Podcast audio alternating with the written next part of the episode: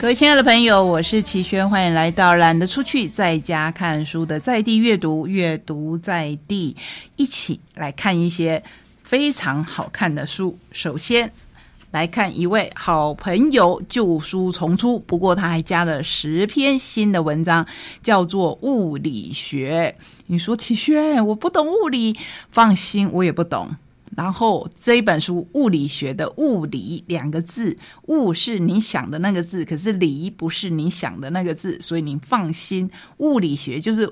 物品里面的学问，新大陆不在远方，是在你重新发现事物的目光。李明聪这一位作者，我们曾经在节目当中访问过，他是介绍他上一本书，现在他带来了这一本新书，也可以说是旧书重出，可是真的很好看。我跟您分享里面的一则，你就知道大概是在说些什么。榻榻米，很多访客来到我团队的工作室，第一眼都会被书墙下的一排榻榻米所吸引。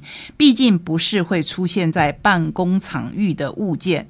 我无法说清楚那干燥令草的奇妙味道如何永久储存着关于曾在日本的旅居记忆，无论是来自夏日正午东京谷中的夏町民宅，或者是迎于深夜汇金古镇的老派旅馆，榻榻米散发的草香始终一致且独特。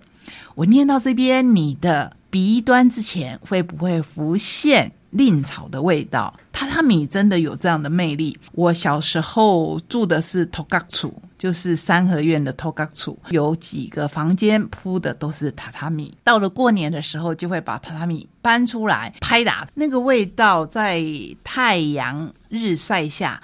真的，真的会有一股草香的味道，也就是令草的味道。所以李明聪的这一篇文章可以唤起我们对榻榻米的记忆。这除了是人在日本最鲜明的嗅觉印象之一，或许还能回溯呼应着更久远的电视卡通记忆。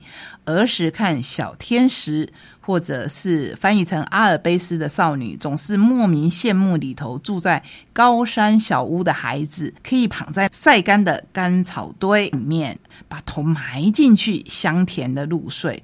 我总以为黄澄澄的干草草味大概和榻榻米近似吧。这只是前面的一段，在这里面你就可以看到李明聪说到很多对他很重要的物品，包括我们现在正在跟您说的书。他说他家的书真的是蔓延，从原本设定的书房，可能蔓延到房间，甚至蔓延到客厅，到后来可能会蔓延到厨房。我希望呢，他说的不是像每一个爱书的人，或是每一个家里有很多书的人都会有的经验。我要想想看，我是不是也是其中之一？希望有一天不要到这样的地步，所以我是很乐意分享书的。接下来我们要介绍一本桥梁书，是小编出版社所出版的《不能说的秘密》。文章是陈启干这一位作者，他曾经出现在哪里呢？出现在我们的绘本当中，因为他有一个很特殊的身份。他说：“大家好，我是陈启干，一个在儿童文学花园里耕耘的老园丁。我喜欢小朋友，他们提供我许多素材，我为他们写了许多。”的故事，我的职业很特别，是在铁路局上班，曾经担任过列车长。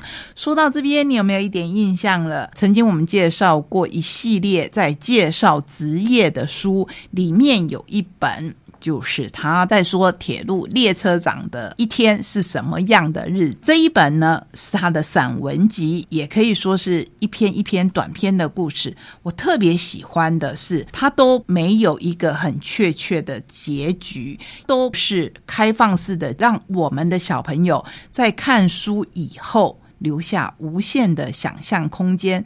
这样的书蛮有意思的，因为在每一个故事里面，你都可以看到你自己的青春。因为它的书名就叫《不能说的秘密》嘛。之所以会有这一本书的合集，其实是把他过去小时候很多的记忆融合而成，再写成故事，然后送给什么呢？送给青春。我们每次说到“致青春”这个字眼，那就表示我们不再青春了。所以他自己说，“致青青春”是近年常看到的一句话。青春是人生最美好的阶段，然而要从儿童迈向青春的时期，日子却不怎么好过。说大不大，说小不小，有点尴尬，烦恼很多。这本散文小说集没有煽情的言辞，没有夸张的情节，就这么真实的诉说少年们面对不同状况时心里产生的想法。不全是善，也许会有一点恨，也会有妒。也会有私心，但是当他们都面对自己的心的时候，最终都能找到一个出口。包括作为书名的不能说的秘密，如果照我们以前教宗教校的书，可能会给这一个秘密一个解答，或是沉冤大白的结局。不过，你会从这一本书里面看到一个完全不一样的书写方式，这是今天跟您介绍的桥梁书。接下来要跟您介绍一本漫画，哇哦！你说我们好像很少在节目当中介绍漫画，真的，而且这是一家很独特的出版社。说到漫画，如果熟悉漫画的朋友会说。哎，齐轩，我们在节目当中好像很少介绍尖端的书，因为大家想到漫画就会想到尖端，或者想到比较特定的出版社，像东立等等。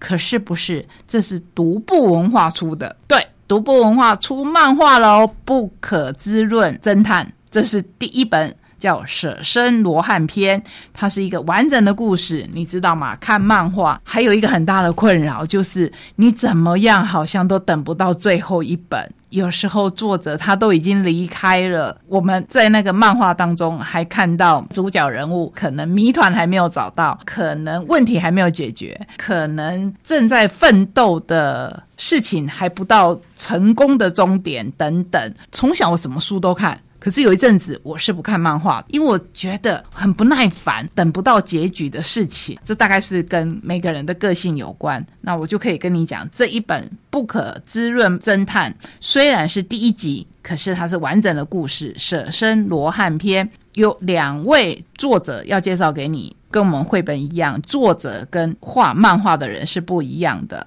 漫画家叫鹦鹉洲，他是台湾新锐漫画家，参与过 OPUS 等数本小说插图及封面的绘制，画风干净细腻，带着不可思议的宁静氛围。不可滋润侦探是他第一部商业漫画，琢磨剧本、梳理故事，并且赋予人物灵魂，完成漫画的技巧。纯熟仔细，展现出无限的潜力。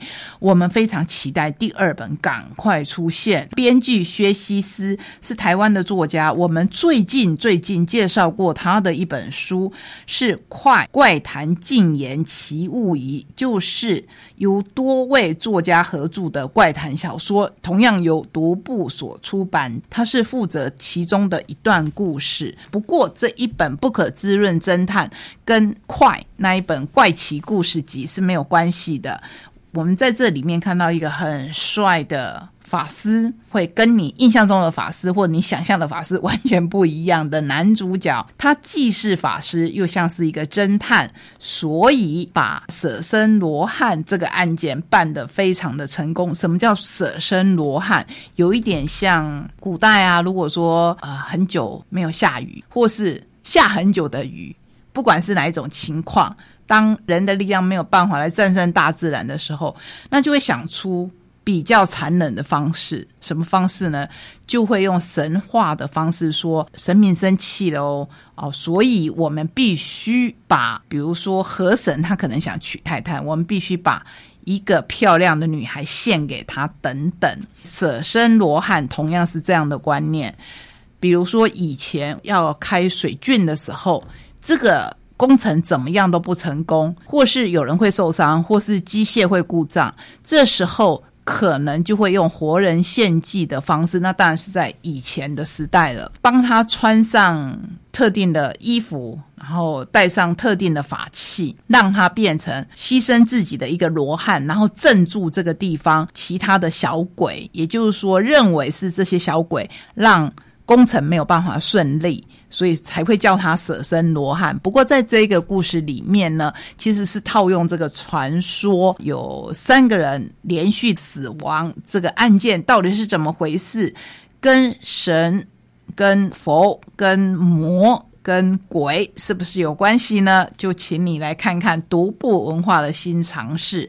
接下来我们要介绍一本是大人看的绘本，大块文化所出版《为熟女标本事》，这是 Cindy 小姐她的作品。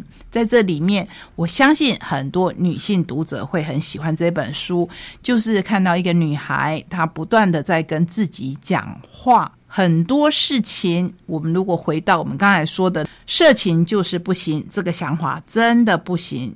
那一本选书里头在讲的，就是女性要有自己的自觉。我们常常会被社会框住，你不要以为在二十一世纪，很多很多的想法都已经成为过去，我们现在可以非常的自由，那可不一定。所以才会有这一本书，比如说。控制梦境的导演力，开发不受伤害本能，决定剧情，自我意识成梦的保护壳。他在说的是睡眠，持续时间六到八个小时，诱发因素，洋甘菊茶。所以这是一本相当有趣的书。你在里面可以看到 Cindy 小姐非常大人式的成熟画风，可是看起来呢又有一股温暖，里面。谈他的爱情，谈他的成长，甚至谈旅行。最后，最后，我觉得很想要跟各位分享这一篇的文字。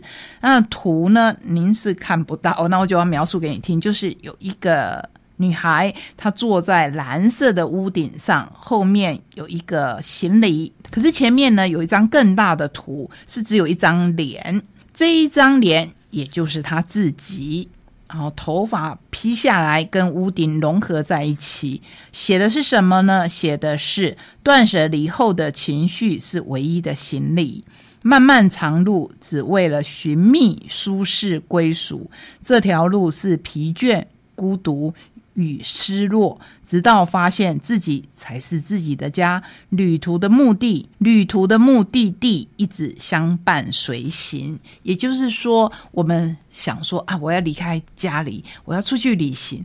可是你后来会发现，你其实自己就是最好的旅伴，你自己就是你的家。所以，目的地其实一直在你的身旁，相伴相随。在这一个时代，或是说在这一两年当中，当我们的世界在产生巨变，当我们在重新调整我们生活的时候，相信这一本书可以带给我们新的醒思。谢谢你陪我们走这一段各式各样、还有色彩缤纷的旅程。我们下个礼拜同一时间空中再会，拜拜。